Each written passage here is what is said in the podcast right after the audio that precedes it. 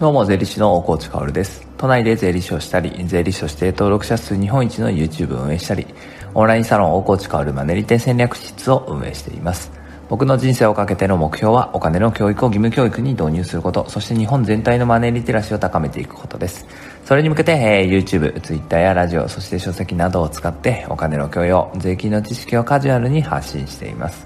さて皆さん、いかがお過ごしでしょうか？今日は冒頭は2つお知らせの前にですね、ちょっと気になるなって思うんですけど、まあこれはね、僕は朝起きて、まあ6時過ぎぐらいに起きて、寝ぼけ声でですね、配信しているラジオでございます。あの、ボイシーというね、アプリを使ってラジオを録音してね、えー、ボイシー及び他の音声メディアにも貼っているものなんですけど、まあ最近寒いじゃないですか。なので起きてくるとやっぱエアコンをつけるんですよね。エアコンの音これ後ろに入ってってますかね。僕が聞く限りね全然気にならないんですけどなんかちょっと音質悪くなったよねとかちょっと後ろの音うるさいよねっていうのがありましたらあぜひぜひ言ってくださいコメント欄でね、えー、特にボイシーのねこれラジオはあのアップデートをしてねアプリがね、えー、すごく使いやすくなりましたのでコメントもしやすくなったのでぜひ言ってください。そしたらねエアコン切って、えー、録りますのでいや、寒いじゃんって思うかもしれないけど、まあ10分ですからね、えー、10分だから大丈夫ですので、えー、後ろがうるさくなったなと、本質が悪くなったなと思った方は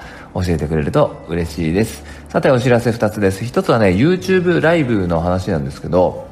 僕はもうコロナになってから、まあ、4月ぐらいかな、なんか週末 YouTube ライブやることをね、えー、すごく日課にしていたんですよ。で、最終的には土曜日の20時55分というところに落ち着いて、ずっと半年ぐらいね、YouTube ライブ毎週毎週やってきたんですが、あこの度12月から YouTube ライブは日曜日になりました。日曜日の20時大河ドラマの裏ですね。そこで、えー、YouTube ライブをしていくことになりましたので、えー、YouTube ライブね、いつも聞いてくれてるよとか、えー、週末やってたんだっていう方はね、もしよければ日曜日に、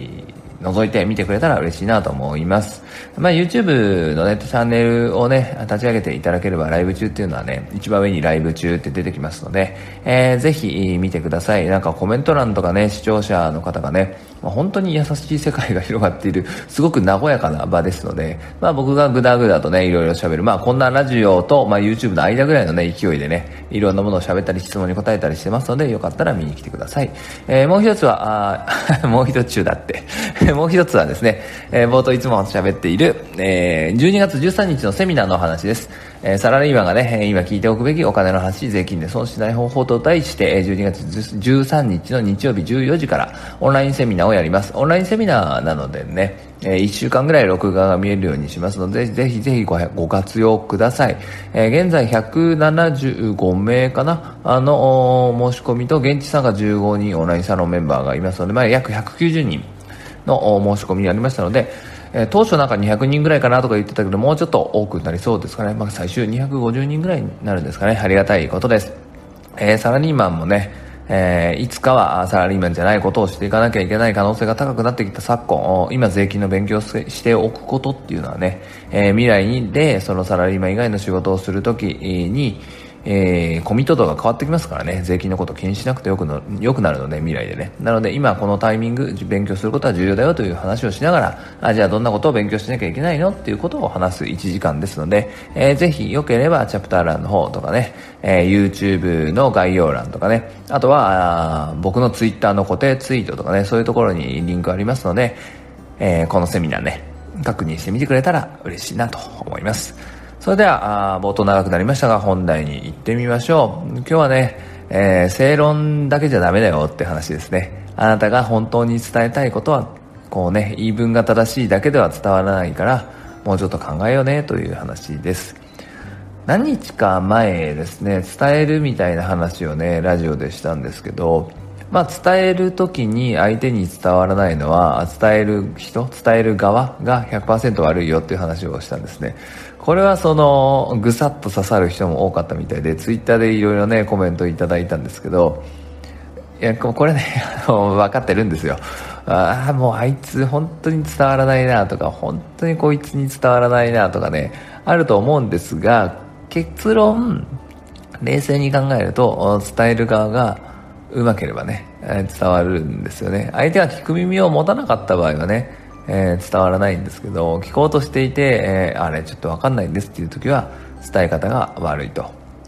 なので、えー、まあ、伝えるっていうことはですねこれかなりその反響があったということはみんな何かしら悩んでいたり興味深い分野なのかなと思うのでまあ税理士としてですね 日本一発信している僕としては、まあ、伝えることにおいては一応プロフェッショナルと思いますのでえー、もう少し話をしたいなと思います。でこれもまたまたぐさっとくるものなんですけど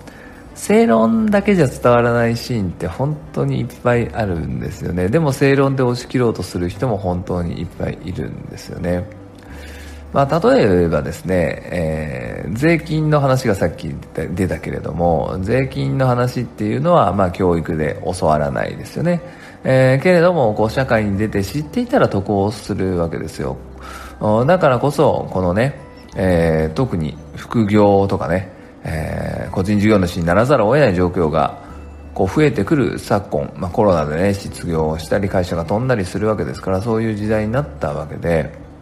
その時にやっぱり副業とか新しい自分の仕事をする時っていうのは売り上げを上げていかなきゃいけないじゃないですか。なのでそこにコミットするためにも事前に税金の勉強をしておこうねっていうのがこれ正論なわけですよね。まあ、これで十分伝わる人には伝わると思うんだけど、まあ、これだけじゃね、伝わらない人もいるんですよ。こう正論だけど伝わらないっていうね。これ経験ある人いるかなと思うんですが、じゃあその時にね、どうしたらいいかっていうと、うんまあ伝える側っていうのはね、まあ、いくらでも気をつけることはあるんですけど一つね、えー、残酷にも確かなことは自分の環境と立場と肩書きと名前とその地位と年齢とかねそういうものってすごく影響してくるんですよね。やっぱり人間っていうのは愚かな生き物で人の見た目とか人の年齢とかね人の立場環境肩書きえー、地位名声を気にするというか無意識にそれで判断してしまうことがあるんですよ。だからそれも踏まえた上で相手に伝えたい本当に伝えたいのであればあ伝える側にふさわしい人間になって伝えるしかないっていうことですね。これは本当に残酷ですがよくあることですね、えー、特に日本のこう敷かれたレールに乗って歩いてきた人そしてまあ一括りにするのは失礼ですがご高齢の方々というのはこういうの結構好きですよね。肩書きとか好きだなと思うわけですが。なのでどんなに正論を言ってもいきなりねまあ何の関係もない人が言うのと大切な人が言うのと伝わり方が違うのと一緒で、えー、初めまして。でもね、えー、きちんとしている人っていう言い方はちょっと変かもしれないですけど。まあ清潔感があるね。えー、誠実そうな人が言うのと清潔感がない誠実誠実そうじゃない人が言うのとでは全然伝わり方違いますよね、えー、ここっていうのはもう皆皆様がねもうラジオを聞かなくても僕の話を聞かなくてもねそんなの分かってるよって思うんだけれどでも実は分かっているけどできてないことってすっごい多いんですよね、えー、正論を言う自分の言い分は絶対正しい。100人が100人聞いたら100人が100人とも正しいという正論だったとしても伝わらないことがある。その時に相手方は何て思ってるかっていうとなんとなく嫌だとかね。生理的に嫌だって思ってるわけですよ。これはねいやそう言われちゃあなしょうがないよなって諦めてもいいかもしれないポイントなんだけれども本当により一人でも多くの方に伝えたいんであれば絶対に諦めちゃいけないポイントですね。まあ、人生生きているとね、まあ、何かを伝えるシーンっていうのはいっぱいあるんだけどこの生理的に嫌だからとかいうね、えー、ちょっとなんか全然入ってこないですって伝える側じゃないや伝わる側ね、えー、受け取り側の方が思うっていうシーンは本当に実は多かったりするんですよ。でもほとんどの人はその度にあもう話にならないねって諦めるんだけれど本当に伝えたいことがある人はそこも飲み込んで頑張らなきゃいけないってことですね。僕はお金の教育を義務教育に日本のマネリテラシーを上げるっていうねこれを目的に頑張っているんですけど